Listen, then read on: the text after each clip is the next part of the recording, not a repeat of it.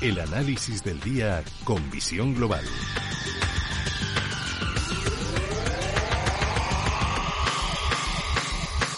Y saludamos a José Ignacio Gutiérrez Lasso, presidente de BG Valores. José Ignacio, muy buenas tardes. Muy buenas tardes. Bueno, comenzamos nueva semana, comenzamos nuevo lunes. IBEX 35 dice adiós a los 6.700 puntos. La verdad es que por lo menos este lunes no había noticias macro relevantes y no sé qué podemos esperar de esta semana. Pues no lo sé yo tampoco, pero vamos, yo creo que no había noticias macro, pero sí hay noticias políticas bastante inquietantes, ¿no? Como que ya en este mes de mayo y que se empiece a pagar en el mes de junio haya ese ingreso mínimo vital que se hace no con carácter coyuntural, parece ser, sino con carácter estructural.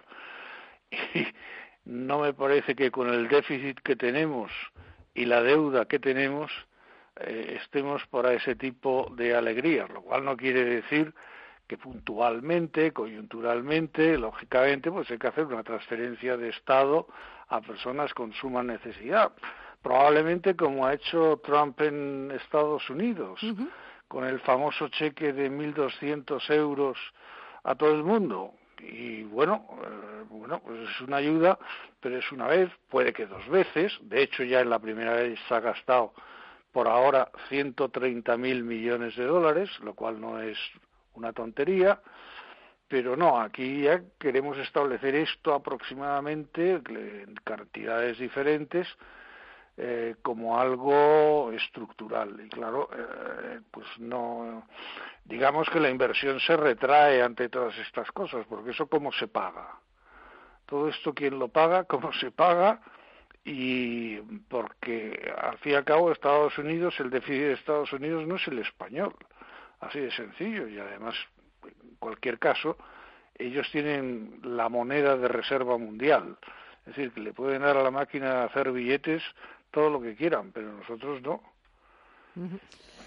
Eh, las decisiones políticas, esa reapertura también en, muchos estados. Eh, aquí en España se ve con, en, determinados sectores con cierto recelo y, en cambio, en Estados Unidos los inversores parecen ansiosos, anhelantes de que se vayan reabriendo eh, los estados, que se vaya volviendo a la normalidad, porque es cierto que el dato de desempleo que conocimos el viernes pasado, terrible. Bueno, sí, terrible, pero yo creo que conoceremos todavía datos peores en cuestión de desempleo. Vamos, eh, yo creo que yo creo que llegar al 20% no va a ser eh, no va a ser difícil. Ahora, sin embargo, ya como anécdota para, para explicar qué es lo que está pasando y por qué la gente quiere volver a la normalidad como sea, pues como anécdota le puedo decir que el Disneyland de California está cerrado, pero en cambio este fin de semana se ha abierto el Disneyland de Shanghái. Entonces, claro, pues la gente dice, bueno, si los chinos, que son los, eh, los que empezaron esta historia, eh, ya están abiertos, ¿por qué nosotros no? Pero luego, por otro lado, hay que ver que Corea parece ser que está sufriendo el principio de una segunda ola, con lo cual han retrotraído todas las medidas de apertura que había. Y lo mismo está pasando en Alemania, que están muy preocupados con, con las medidas que se han tomado de desconfinamiento eh, y que ahora se está viendo, bueno, pues que hay posiblemente sea una cosa puntual, pero que lo tienen que estar observando con muchísimo con muchísimo cuidado. Quiero decir con esto que las bolsas lógicamente no tenían tampoco por el lado del coronavirus no tenían buenas noticias ni muchísimo menos. ¿Qué, ¿Podemos esperar buenas noticias o tendremos que esperar todavía armarnos de paciencia y esperar todavía algunas semanas? En cuanto a datos macro, no van a venir por ahí las buenas noticias. Los bancos centrales ya tampoco les quedan más, más instrumentos o más, o más herramientas. Tampoco nos queda mucho donde mirar o donde elegir. No, no, no nos queda mucho donde mirar, nos queda simplemente por mirar al virus.